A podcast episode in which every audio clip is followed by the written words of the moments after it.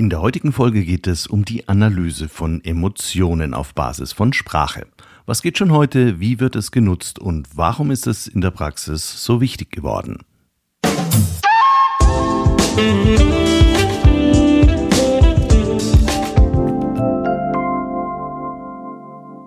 Hallo und herzlich willkommen zu einer neuen Folge von CX Talks. Ich bin Peter Pirner und ich freue mich sehr, dass du da bist. CX Talks wird diesen Monat unterstützt von MoveXM, einer Software-as-a-Service-Lösung für CX-Management, made, managed und gehostet in Deutschland. Internationale Konzerne wie VW oder BMW und mittelständische Unternehmen nutzen passgenaue Systeme von MoveXM, um automatisiert Kundenfeedback an allen Touchpoints der Customer Journey zu erfassen. Dank des großen Funktionsumfangs und zahlreicher Schnittstellen integriert sich MoveXM nahtlos in jede Systemlandschaft. Umfangreiche Service, Trainings und Beratungsleistungen sorgen für eine schnelle Implementierung und effektive Kundenfeedback-Programme. Zukunftssicherheit wird dabei großgeschrieben. Mithilfe von KI hat MoveXM nicht nur Analysen und Insights auf das nächste Level gehoben, sondern auch innovative Features im Bereich Kundenservice zur Steigerung der Produktivität entwickelt. Das führt nachweislich zu noch größerer Zufriedenheit von Kunden und Mitarbeitern. Alle weiteren Informationen hierzu findest du auf www.movixm.com und der Sponsorenseite von CX Talks. Emotionen zeichnen uns Menschen aus, überall auf der Welt. Positive Emotionen machen das Leben leicht und beschwingt, negative Emotionen eher nicht so. Für Unternehmen sind Emotionen wichtig. Marken sollen positiv emotional aufgeladen werden, Kunden sollen begeistert werden, es gibt Love Brands und die müssen entsprechend kommunizieren, also ihre geliebten Markenwerte in die Welt hinaustragen, mit dem richtigen Ton und der richtigen Emotion. Emotionen finden sich aber auch mittelbarer in jeder verfassten E-Mail, manchmal mehr oder weniger offensichtlich. Recht deutlich wird das bei Emotionen im Customer Service, vor allem bei Beschwerden. Wer einmal in einem Contact Center Gespräche mitgehört hat, weiß, wie anstrengend es für die Mitarbeiter sein kann, aufgebrachte Kunden wieder einzufangen. Von Shitstorms in den sozialen Medien will ich gar nicht erst anfangen. Aus meiner Forschervergangenheit kenne ich eine Reihe von Messverfahren, die Emotionen erfassen helfen. Zum Beispiel bei Tests von Werbeanzeigen oder Videos analysiert man die Mimik oder den Hautwiderstand, um zu untersuchen, wie und wie stark das Werbematerial beim Probanden ankommt. Ein wichtiges Anwendungsfeld ist aber zunehmend die Analyse der verwendeten Sprache. Auch weil das technisch heute sehr viel einfacher und schneller zu analysieren ist als vor 15 Jahren. Damals hat man das weitgehend qualitativ mit den Augen und dem Verstand eines psychologisch geschulten Forschers untersucht. Um den aktuellen Stand der Forschung, die Anwendungsfelder in der Praxis und auch einen Einblick in die Art und Weise, wie sprachanalytische Modelle gebaut werden, zu erhalten, habe ich mir wie immer einen Experten eingeladen.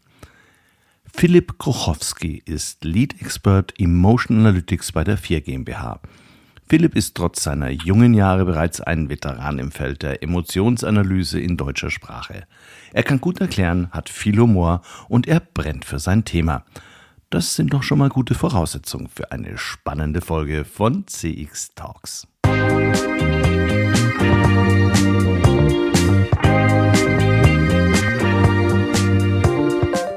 Hallo Philipp, herzlich willkommen bei CX Talks. Hallo Peter. Lieber Philipp, als Lead Expert Emotion Analytics berätst du seit Jahren Unternehmen zum Thema sprachbasierte Emotionsanalyse, auch unter dem Einsatz von KI-Methoden. Was ist denn dein fachlicher Hintergrund für diese Aufgabe?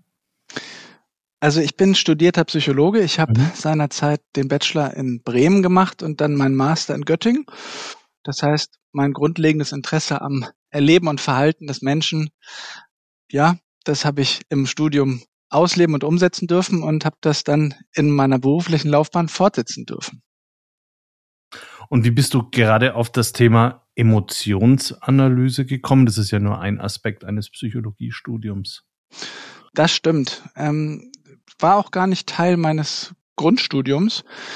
Ich habe mich zum Ende meines Studiums spezieller tatsächlich mit der ähm, mit den biologischen und evolutionären Aspekten der Persönlichkeitsbildung beschäftigt und habe dann in meinem ersten Job bei einer großen Personalberatung mich auch schon mit dem Einschätzen und Erleben unterschiedlicher Menschen und BewerberInnen hm, beschäftigt und habe dann tatsächlich über einen damaligen Zeitungsartikel in der Frankfurter Allgemeinen am Sonntag eben von einem Unternehmen gelesen, das künstliche Intelligenz nutzt, um Sprache so zu analysieren, dass psychologische Profile dabei herauskommen. Und das fand ich so interessant, dass ich mich sofort initiativ beworben habe und ja, ja the rest is history. The rest is history. Dann fangen wir bei der History doch mal ganz grundsätzlich an. Warum ist denn Sprache überhaupt so wichtig, um Emotionen zu verstehen? Naja, Sprache ist ja erst einmal das formative Organ oder die Grundlage eines jeden abstrakten gedanklichen Vorgangs, ja, der Lösung von Problemen und auch der Reflexion des eigenen Erleben und Verhaltens. Hm. Und allen voran natürlich unser erstes Instrument, um uns miteinander auszutauschen und zu interagieren, um uns verständlich zu machen und andere natürlich in ihrem Verhalten und Erleben auch wahrzunehmen und nachzuvollziehen. Du hast mir im Vorgespräch gesagt, dass äh, es in der psychologischen Grundlagenforschung eine Einigkeit darüber gibt, dass es ganz bestimmte Grundemotionen gibt, die universell vorhanden sind. Also egal, wo ich mich bewege, diese Emotionen gibt es auf jeden Fall. Äh, welche sind das und wie kannst du die voneinander abgrenzen? Also die Grundemotionstypen sind sieben Stück an der Zahl. Mhm.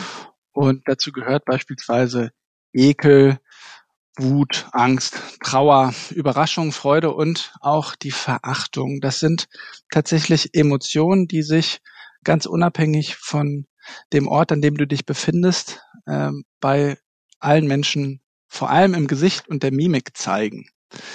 Und das ist natürlich dann immer schon mal ein Hinweis darauf, dass das scheinbar evolutionär etwas sehr Wichtiges gewesen sein muss, um sich miteinander zu verständigen und auszudrücken. Auch eben ohne Sprache. Also wenn du so willst, prä-sprachlich.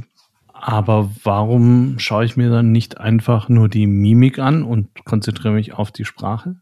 Tja, die Sprache als, also, da gibt's natürlich viele und verschiedene Antworten drauf. Und hier gibt's auch kein richtig oder falsch. Also es ist natürlich nach wie vor wahnsinnig interessant, sich eben auch die Mimik und die Gestik und den Habitus von Menschen anzuschauen, um mehr über sie zu erfahren und natürlich für jeden Einzelnen auch, um mehr über sich zu erfahren. Die Sprache als solches ist deswegen so interessant, weil sie eben auf der einen Seite die direkte Grundlage des gedanklichen Vorgangs ja, und des Prozessierens äh, des Erlebten ist und weil sie eben so wahnsinnig im Englischen würde man sagen, sophisticated mittlerweile ist. Also sie ist so kleinteilig, so feinteilig, so divers, umsetzbar und hängt so eng mit dem zusammen, wer wir sind und was wir erlebt haben, wie unsere Biografie uns geformt hat und welche, naja, Werte und Überzeugungssätze wir teilen, dass es unheimlich interessant ist, sie zu messen, weil sie eben ein wahnsinnig reicher Schatz ist, der ganz eng mit der Psychologie eines jeden Einzelnen verknüpft ist. Die Mimik als solches natürlich auch sehr interessant und hochkomplex. Ich würde aber so weit gehen zu sagen, dass die Sprache noch etwas feinteiliger ist. Das unterstellt aber, dass eigentlich jeder in der Lage ist, so zu formulieren, dass er genau dieses feine, äh, klare zum Ausdruck bringen hinbekommt, was er gerade empfindet und fühlt. Und äh, es gibt ja auch jede Menge Stereotypen, dass bestimmte Menschen, gerade Männer, nicht in der Lage sind, über ihre Gefühle zu reden. Also um nur mal ganz platt zu bleiben. Äh, ist es wirklich so, dass Menschen in der Lage sind, ihre Emotionen so gut zum Ausdruck zu bringen, dass es sich lohnt, es im Detail zu untersuchen? Also ich finde, der Ansatz sollte immer sein, es zumindest zu probieren. Ja, natürlich sind natürlich sind wir alle irgendwie Ergebnisse und in Teilen auch Gefangene unserer eigenen Biografie und unserer Prägung und Neigung und der genetischen Zusammensetzung unserer Eltern, keine Frage. Ähm, aber im Laufe unseres Lebens eignen wir uns doch bestimmte Verhaltensweisen und Tendenzen an und diese eben mal bewusst zu reflektieren.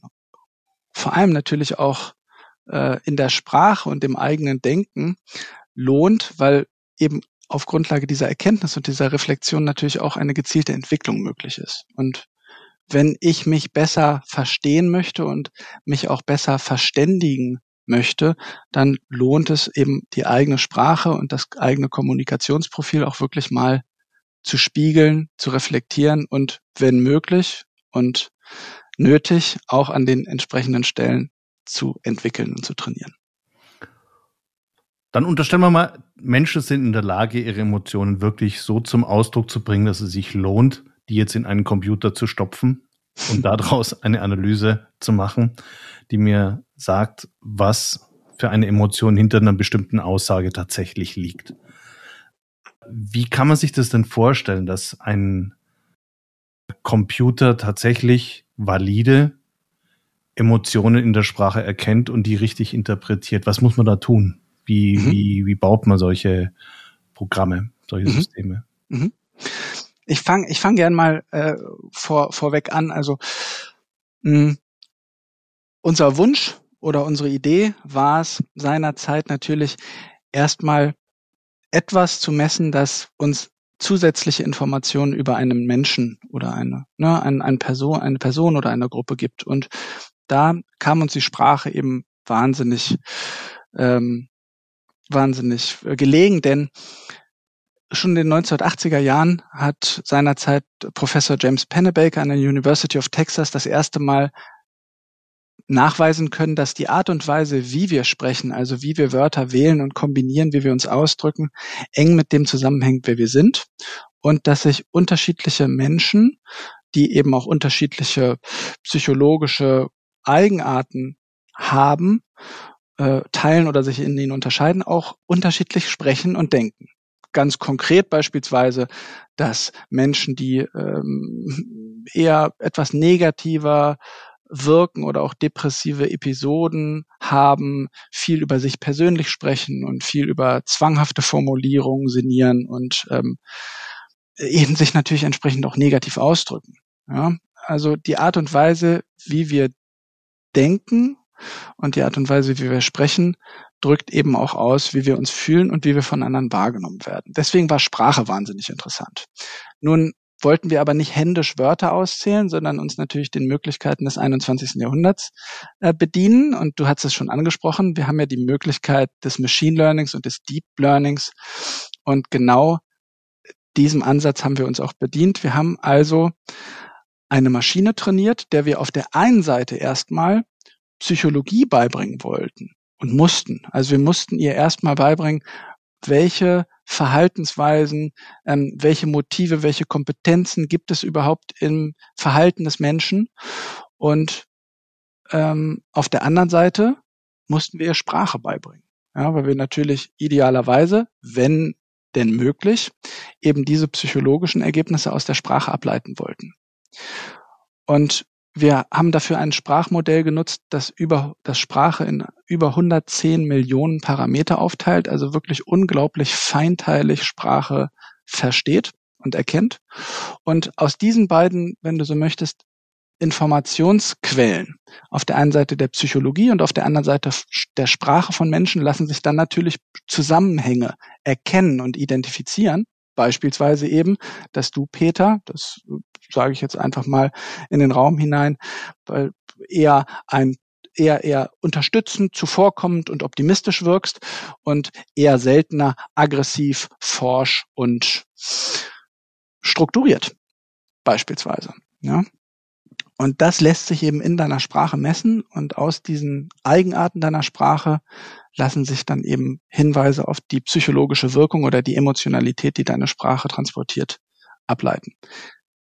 Die Maschine hat das gelernt, indem sie immer wieder von Menschen auch angeleitet wurde. Denn genauso wie wenn du nach einem bestimmten Auto oder nach einem bestimmten Insekt bei Google suchst und entsprechende Bilder dann bekommst, musste die Maschine, in dem Falle die Google Bildersucherkennung, natürlich erstmal lernen, was ist denn eine Biene? Ja, und was ist ein Benz? Und um ihr das beizubringen, musste sie erstmal viele, viele Bilder von Bienen und viele, viele Bilder von Mercedesen bekommen und auch viele Bilder, auf denen eben keine Bienen und keine Mercedes sind, um diese unterscheiden zu lernen. Also auf Deutsch, die Maschine lernt durch menschliche, durch das, durch das Supervising von Menschen, äh, durch die Begleitung von Menschen und über Erfahrung. Und genauso hat unsere äh, KI entsprechend auch gelernt oder so lernt jede KI äh, zu Beginn, dass sie also erstmal Beispiele bekommt von beispielsweise Sprachproben, die besonders optimistisch oder visionär wirken und auf der anderen Seite von Sprachproben, die eher sachlich und formell und gegenwärtig wirken. Ja. Und wenn sie das oft genug gemacht hat, dann kann sie es alleine. Ja? Wie viel Text muss man da erstmal verarbeiten, damit man überhaupt auf äh, ein valides Modell in einer Sprache kommt? Tja, da, ich muss so ein bisschen schmunzeln, weil äh, wenn du unsere, unsere Data Scientists fragst, würden sie natürlich sagen, Philipp, je mehr, desto besser. Ja. ja? Ähm, deswegen, das lässt sich pauschal nicht sagen. Ähm, grundsätzlich ist es natürlich so, dass wenn sich bestimmte Ergebnisse stabilisieren, äh, dass du dann validere und treffendere Aussagen tätigen kannst. Ja, wir beispielsweise haben sehr gute Erfahrungen gemacht ähm, mit tatsächlich Zehntausenden ähm, Ratern. Man spricht dann von menschlichen Ratern, also Menschen, die uns eben Informationen darüber geben, ob ein, ob ein bestimmtes Verhalten auf eine bestimmte psychologische Art und Weise wahrgenommen wird und millionenfachen Beispielen. Mhm. Wenn ihr so viele Rater habt, sind dann so viele Rater tatsächlich auch in der Lage, die Emotionalität in dem Text gut zu erkennen oder macht es da dann auch wieder die Masse? Weil Tja. so viele sind, versenden sich die Partys nicht begriffen haben. Ja, also die Frage ist ja immer, was ist das Ziel? Und wir möchten mhm. uns natürlich einer, einer, einer Objektivität annähern. Und wir möchten die Objektivität im besten Falle aus der größtmöglichen Summe von Subjektivität erreichen. Das heißt, wenn wir eine Aussage darüber treffen, ob beispielsweise meine Sprache heute optimistisch und zuvorkommt ist und deine Sprache strukturiert und nachvollziehbar, dann hilft es, wenn dir möglichst viele Menschen ihre Meinung dazu sagen. Ja, weil so nähern wir uns dann einer der, der Realität an oder eben der Wahrscheinlichkeit, dass deine Sprache auf eine bestimmte Art und Weise wahrgenommen wird. Ja, also es ist so ein bisschen wie wenn ich zu dir sage, Peter, Mensch, heute habe ich dich äh, ein bisschen genervt und äh, quasi äh, forsch wahrgenommen, ja, und du sagst, hä, das ist total komisch und, und dir sagt jemand anderes, Peter, Mensch, heute warst du ja total super drauf, das war richtig witzig, ja, dann waren das zwei einzelne Meinungen. Wenn jetzt aber zehn Leute aus einer Reisegruppe beispielsweise sagen, Mensch, heute, das war total nett mit dir, ja, dann kann es, dann, dann ist es schon, äh, dann ist es schon eine etwas validere Aussage. Kann natürlich auch sein, dass die sich alle untereinander beeinflussen, ja. Aber wenn dir jetzt tausend Leute über ein Jahr hinweg immer das gleiche Feedback geben, nämlich sagen, Peter, du drückst dich einfach so aus, dass dich jeder verstehen kann. Das ist der Wahnsinn. Dann kannst du dir schon ziemlich sicher sein, dass das so ist. Ach, das wäre doch schön. Genau. Jetzt ändert sich natürlich Sprache auch im Zeitablauf. Und wenn man sehr viel Mühe reingesteckt hat in so ein Sprachmodell und dieses Rating auch durchgezogen hat, muss man ja vielleicht trotzdem das Grundmodell mal anpassen oder ändert sich die Sprache bei den Grundemotionen gar nicht so dramatisch? Das ist, äh, finde ich, eine ganz interessante Frage ähm, äh, und natürlich auch eine große Herausforderung, der wir und der auch alle anderen äh, KI-Unternehmen äh, angemessen begegnen wollen. Und zwar macht es die reine Masse ja nicht nur, sondern es kommt natürlich auch darauf an, wie ist deine Grundgesamtheit oder deine Raterschaft als solche verteilt. Du möchtest natürlich idealerweise ein repräsentatives Abbild von Sprache und Psychologie liefern. Und so ist es also wichtig, ähm, ja, wer ratet denn da? Ja, sind das vielleicht alles nur zwischen 30 und 40-jährige Männer mit einem IT-Hintergrund? Dann bekommst du eben ähm, bestimmte Probleme in deinen Modellen. Es gab ja das sehr prominente Beispiel, ich meine, es war bei Amazon, ähm, die für ihren Recruiting-Prozess auch KI genutzt haben und eben auf ihren bisherigen Recruiting-Erfahrungen diese trainiert haben. Und dann kam dabei raus, bei der Einstellung von IT-Lern wurden Frauen benachteiligt. Tja, warum? Weil in der Vergangenheit eben hauptsächlich Männer eingestellt wurden. Das heißt, die KI hat jetzt nicht unbedingt gelernt, Mensch, diese Dame hat äh, vielleicht schwächere oder bessere Qualifikationen als der entsprechende männliche Konkurrent, sondern sie hat einfach gelernt, ein guter Programmierer ist scheinbar männlich. ist natürlich doof. Ja? Also äh, so ein bisschen flapsig gesagt, ist natürlich ein großes Problem. Ja, also bestimmte Biases in, in, in, in unseren KIs. Und wir begegnen diesem Problem eben über drei unterschiedliche äh, Datensets, ja, ein Trainings-, ein Test- und ein Entwicklungsdatensatz, die also alle unabhängig voneinander aufgesetzt und aufgebaut sind. Und nur wenn sich Ergebnisse in all drei diesen unabhängigen Datensätzen zeigen, gehen sie auch in unser Live-Modell über. Und zweitens, dem Anspruch eben, dass wir einen Bevölkerungs eine bevölkerungsrepräsentative Stichprobe äh, und Grundreferenz ähm, von RaterInnen haben, die in der jeweiligen Sprache unser Modell trainieren. Und jetzt finally auch auf deine Frage, wie begegnen wir also Veränderungen in Sprache? Wir haben einen dynamischen Aufbau dieser ähm, Studien. Das heißt, von Zeit zu Zeit ähm, befragen wir wieder neue Menschen, neue Leute, die eben unsere, unsere Stichprobe ähm, dann repräsentativ ergänzen. Also wenn eine Bevölkerungsgruppe beispielsweise überrepräsentiert ist äh, und damit eben ein Ungleichgewicht entstehen würde, dann dürfen diese Teilnehmer äh, in, eben nicht mehr raten. Und so bekommen wir natürlich auch Veränderungen in Sprache über die Zeit, über die Monate, über die Jahre mit in unser Modell. Jetzt habe ich noch eine ganz naive Frage. Ich habe nämlich, also ich kenne relativ viele Voice of the Customer Plattformen mhm. und in einer ganzen Reihe steckt bereits so eine sogenannte automatisierte Sentimentanalyse für die Auswertung offener Fragen. Also auf die Frage, warum würdest du weiterempfehlen, können die Leute einfach ihren Text reinschreiben. Und äh, das funktioniert auch relativ gut automatisiert, äh, eine Sentimentanalyse darüber laufen zu lassen. Wo ich mir jetzt gerade schwer tue, ist auseinanderzuhalten, was ist jetzt der Unterschied zwischen einer Emotionsanalyse, über die wir bisher gesprochen haben, und einer Sentiment-Analyse, die als relativer Standard bei so Plattformen eigentlich schon mitkommt? Also die Sentiment-Analyse, erstmal freue ich mich, äh, dass, äh, dass du diese Erfahrung ähm, oder diese Einschätzung mit mir teilst, dass die wirklich gut funktioniert. Das ist tatsächlich auch so, so mein, mein Erleben. Ähm, misst erstmal positive und negative Wirkungen und Aspekte in Sprache. Das ist total hilfreich und toll, ist natürlich aber nur ein kleiner Teil des menschlichen Erlebens. Stell dir vor, ich könnte jetzt nur einschätzen, ob du gut drauf bist oder ob du genervt bist.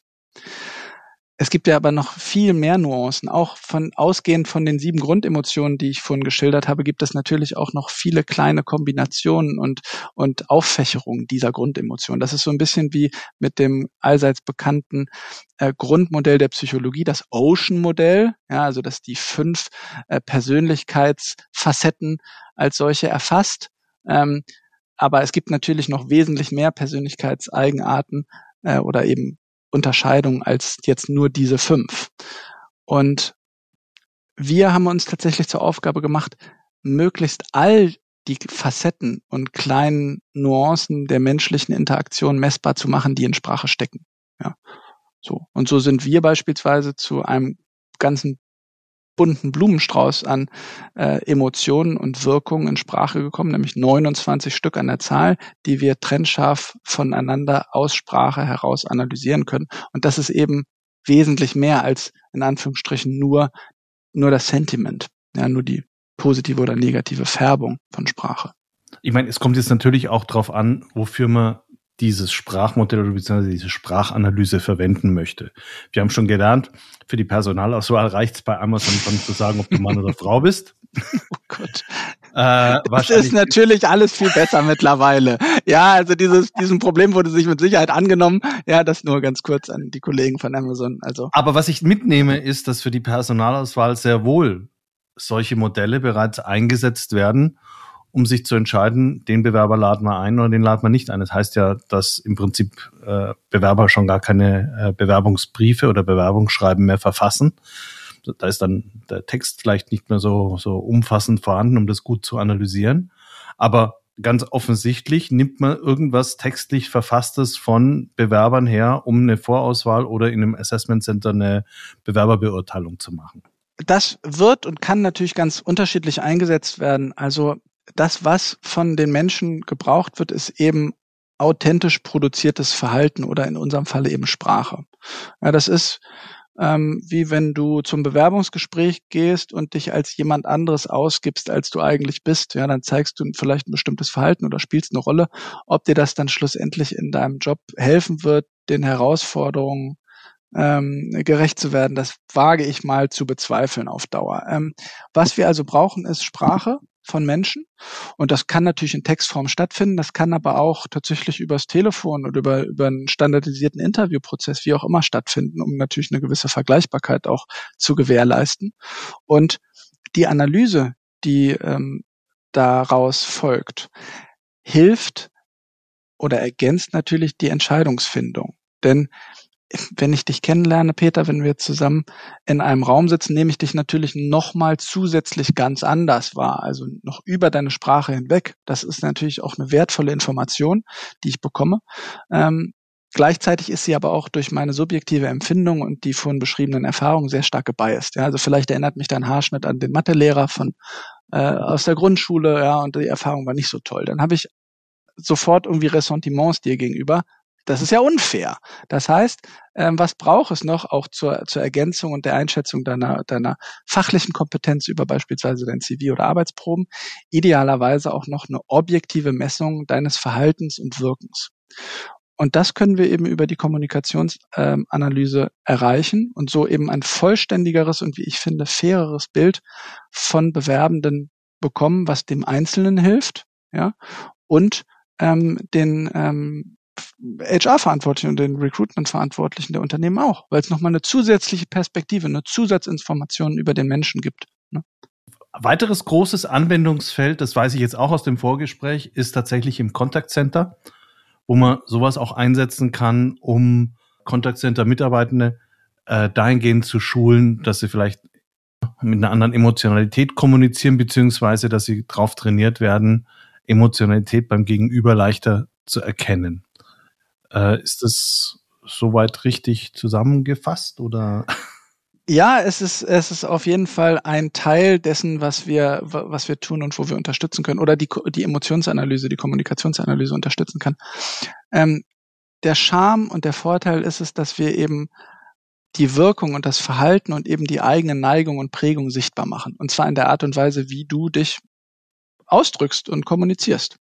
Und das hilft eben dabei, auf der einen Seite besser zu verstehen, wo habe ich bestimmte Eigenarten, wo mache ich bestimmte Dinge vielleicht häufiger oder seltener, wo benutze ich bestimmte Worte oder ähm, Floskeln, ja, so wie ich jetzt gerade zum M geneigt habe, beispielsweise häufiger oder seltener, oder wo sind, in meinem Falle, ihr werdet es alle erleben heute, wo sind meine Sätze sehr lang und wo spreche ich sehr schnell?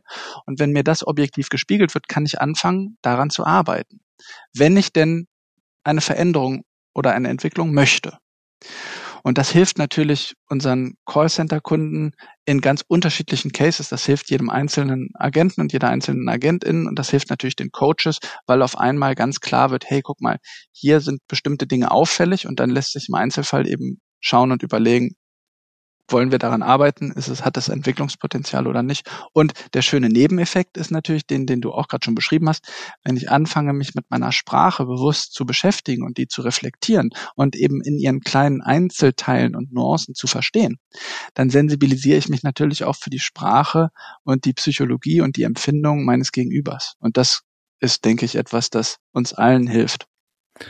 Wenn du dir jetzt anschaust, wo in welchen Bereichen Unternehmen nach sprachbasierter Emotionsanalyse nachfragen. Was gibt es da Bereiche, wo im Moment eine größere Nachfrage ist, wo man sagt, da wollen wir das noch stärker anwenden? Kann man das so sagen oder ist es geht's querbeet? Ja, also es geht glücklicherweise querbeet, denn die Kommunikation, Sprache ist eben omnipräsent. Ich meine, wir produzieren sie permanent, ob jetzt in unserem Kopf mit uns alleine oder indem wir uns jetzt, wie wir gerade äh, miteinander austauschen und interagieren. Ähm, und jedes Unternehmen hat natürlich dieses Datengold ungenutzt in den größten, äh, in den meisten Fällen rumliegen, um es mal salopp zu sagen. also unser E-Mail-Postfach ist voll von Informationen über uns und unser Gegenüber und äh, bietet die Chance, einander besser zu verstehen und erfolgreicher zu kommunizieren. Ähm, das spannende äh, Thema gerade aktuell, das Hot Topic, wenn, du, wenn du so willst, ist tatsächlich äh, Kultur- und Organisationsanalyse. Ähm, und Entwicklung vor allem. Denn gerade in Zeiten, so erlebe ich es zumindest, in denen es eine grundsätzliche Technologieoffenheit und eben auch eine Methodentransparenz gibt. Also es ist ja kein Geheimnis mehr, welche äh, Organisationsmodelle ähm, und, und Organisationen der Zusammenarbeit jetzt besonders hip sind oder gut funktionieren. Ähm, in denen wird natürlich ein Faktor immer, immer wichtiger für das erfolgreiche Wirtschaften und die Zukunftsfähigkeit der Unternehmen. Und zwar die Art und Weise, wie wir miteinander interagieren und wie effizient und effektiv erfolgreich wir zusammenarbeiten und welche Unternehmenskultur uns auch prägt und, und was prägt denn die Kultur des Miteinanders mehr als die Art und Weise, wie wir miteinander sprechen. Und das ermöglicht uns und unseren Partnern und Kunden eben auch gezielt Teamanalysen und Organisationsanalysen äh, umzusetzen, ähm, um einfach zu schauen, kommunizieren wir so oder wirken wir als Unternehmen so, wie wir das wollen? Ja, vermitteln wir die Werte, gehen wir so mit uns und unseren Kunden um, wie wir das möchten oder uns auf die Fahne geschrieben haben. Und wir ermöglichen eben die Diagnostik und das Messen, also die Standortbestimmung. Wir können sagen, so ist es. Und viele Unternehmen haben eben ein Zielbild und ein Soll. Und dann können wir genau schauen, wo gibt es Diskrepanzen zwischen ist und soll und wo sind die Dinge schon genauso, wie sie sein wollen. Und das ist total toll und hat natürlich einen Effekt auf jeden, der mit diesen Unternehmen und Organisationen zu tun hat, sei es die Kunden, sei es, seien es die Mitarbeitenden und alle, alle drumherum auch. Zum Abschluss habe ich jetzt noch eine klassische Frage. Chat GPT kann ja im Moment eigentlich alles oder wenn es es noch nicht kann, dann ist es vorhersehbar, wann das der Fall sein wird.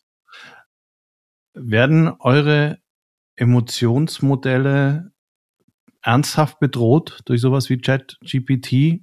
Werden die vielleicht auch abgelöst durch eine KI, die von der KI lernt? Hm.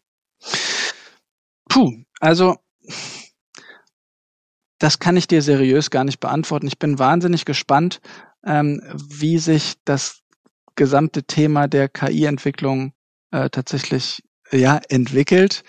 Ähm, es ist wahnsinnig beeindruckend, was ChatGPT in bestimmten Bereichen leistet. Ähm, gleichzeitig äh, ist es natürlich auch eine, ja, eine bestimmte Art und Weise der Kommunikation. Also ich stelle eine Frage und bekomme eine Antwort darauf ähm, von der KI, die in den kleinen, feinen Nuancen der kommunikativen Wirkung sicherlich noch großes Trainings- und Entwicklungspotenzial hat.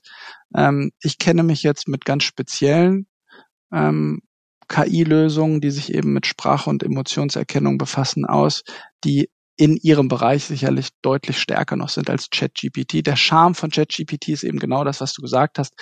Es kann so viel. Und es kann sogar auch so viel, für das es gar nicht ursprünglich trainiert wurde. Das ist natürlich im ersten Blick erstmal super beeindruckend. Ähm, vieles ist dann, wenn man genauer hinguckt, doch noch äh, voller kleiner Eigenarten und ich will, ich will nicht sagen Fehler, ja, aber doch Themen, die man sich genauer anschaut. Aber ey, am Ende, ich denke mir, wenn es hilft, wenn es die Kommunikation und das Verständnis untereinander verbessert und ChatGPT dabei auch einen Beitrag leistet, ist doch geil. Dann ganz herzlichen Dank für diesen Schnelldurchgang durch die sprachbasierte Emotionsanalyse. Sehr gern.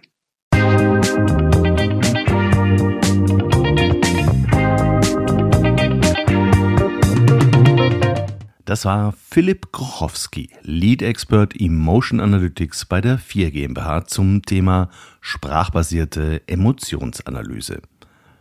Philipp hat übrigens unser Gespräch durch seine Software analysieren lassen. Diese beschreibt seinen eigenen Sprachstil in diesem Interview wie folgt. Bei formalen Kriterien findet die Software lange, komplexe Sätze und viele Fremdwörter. Eher verkopft, rational und abwägend, weniger emotional, eher allgemein erklärend als persönlich berichtend. Die psychologische Wirkung seiner Sprache auf die Hörer schätzt die KI so ein. Strukturiert, intellektuell, ausführlich, unterstützend, zuverlässig. Weniger spontan, unabhängig, impulsiv, emotional mitreißend und visionär. Welche Worte Philipp etwas weniger soll, nutzen sollte? Natürlich oder aber, also wahnsinnig, tatsächlich. Nimmt man das als Vorgabe für ein Sprachtraining, weiß man zumindest schon mal, wo man ansetzen sollte. Jetzt kommt es natürlich darauf an, ob man wie ein Experte wirken will, wie in diesem Interview, oder ob man sich mit Freunden unterhält. Ich kann dir versichern, dass Philipp außerhalb dieses Interviews aus meiner Sicht extrem spontan, emotional mitreißend und visionär ist. Daran erkennt man, dass man nicht nur einen Sprachstil pflegt, sondern immer situationsabhängig formuliert. Und damit sind wir am Ende der heutigen Folge angelangt. Hast du dich inspirieren lassen? Achtest du jetzt noch mehr auf deine eigene Sprache? Wenn dir die Folge gefallen hat, lass mir doch bitte eine positive Bewertung auf Apple oder Spotify da und empfehle den Podcast weiter. Falls du CX Talks noch nicht abonniert hast, solltest du das unbedingt tun, dann verpasst du auch keine weitere Folge. Alle 14 Tage dienstags. Ich freue mich auf dich.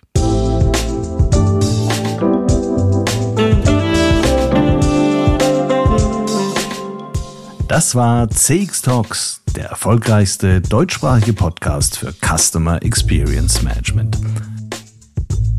Mehr Informationen zu CX Talks findest du im Newsletter des ICEM, auf LinkedIn und unter www.cx-talks.com.